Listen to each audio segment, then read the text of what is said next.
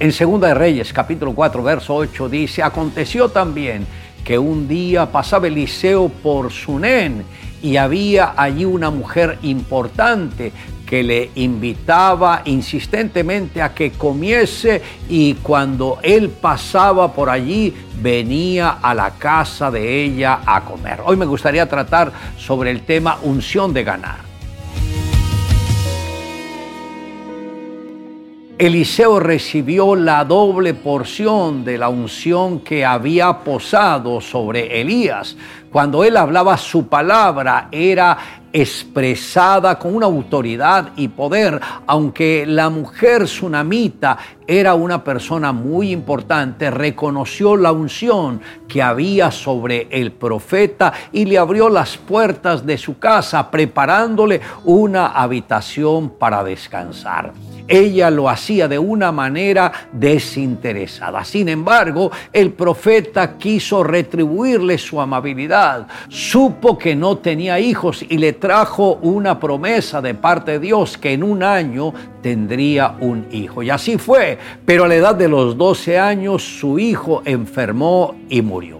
Aquella mujer quedó sumamente afligida por la muerte de su hijo, pero con determinación decidió acudir al profeta en busca de una respuesta a su situación. Creo que todo ganador de almas tiene que confrontar a las personas con su condición espiritual y hacerles ver que a pesar de las luchas y de las pruebas, el mismo Señor siempre estará con ellos y les va a dar la victoria, sin importar si es una enfermedad grave o si hay una persona que partió con el Señor. Siempre el Espíritu de Dios tiene la respuesta para cada situación. El ganador de almas debe tener en cuenta ciertos aspectos para que la unción corra en él y pueda impartir la palabra con éxito a otros. Como podemos ver, todos pasamos por necesidades, dificultades, unos unas más grandes que otras,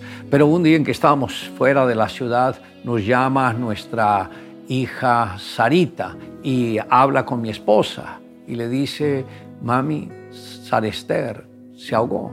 La hijita de año y medio se había ahogado en un jacuzzi y estuvo 30 segundos ahí, pero cuando la sacó ya ella estaba prácticamente muerta y trataron de hacer lo que pudieran, pero no reaccionaba.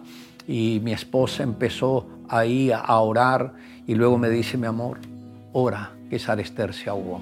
Y ahí tomé la autoridad y empecé a hablar con autoridad, porque yo sé que cuando una persona muere, empieza el espíritu de la persona a subir a una velocidad muy grande. Y yo me ubiqué en ese mundo espiritual por encima de Sarester y le dije, como si le estuviera viendo, Sarester, te ordeno, regresa ahora mismo al cuerpo, regresa ahora mismo al cuerpo, regresa ahora mismo al cuerpo. Y estuve así tres minutos dando esta declaración y cuando de pronto escucho el llanto de ella, yo dije, Señor, gracias, hiciste el milagro.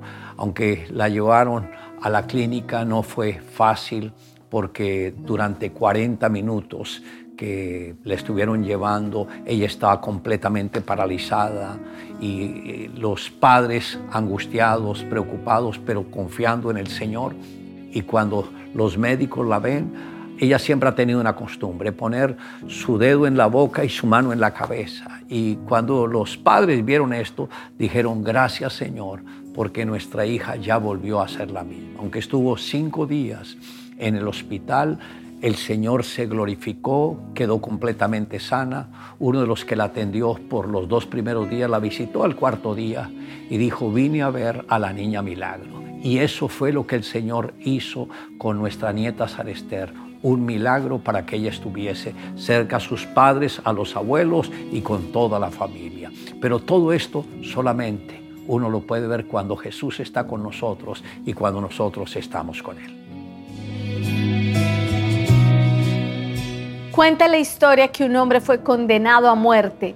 Cuando ya iba a ser decapitado, el príncipe que era el encargado de la ejecución le preguntó si tenía algún deseo antes de morir. Todo lo que el reo pidió fue un vaso de agua. Cuando se lo trajeron temblaba tanto que no pudo acercar el agua a sus labios. Entonces el príncipe le dijo que se tranquilizara, pues nada le sucedería hasta que hubiera terminado de beber esa agua. El hombre confió en la palabra del príncipe y arrojó el vaso de agua al suelo. No pudieron recoger el agua derramada y así el reo se salvó. Mi querido amigo, Tú puedes ser salvo hoy creyendo en la palabra de Dios. El agua de vida se ofrece ahora a todo el que la quiera tomar. Toma de ella y vivirás.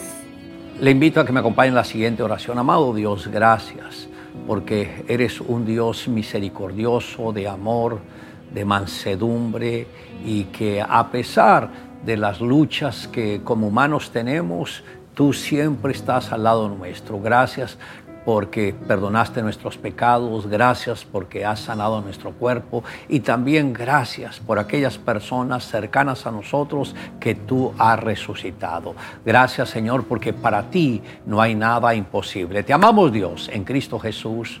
Amén. Declare juntamente conmigo, Jesús dijo, yo soy la resurrección y la vida. El que cree en mí, aunque esté muerto, vivirá.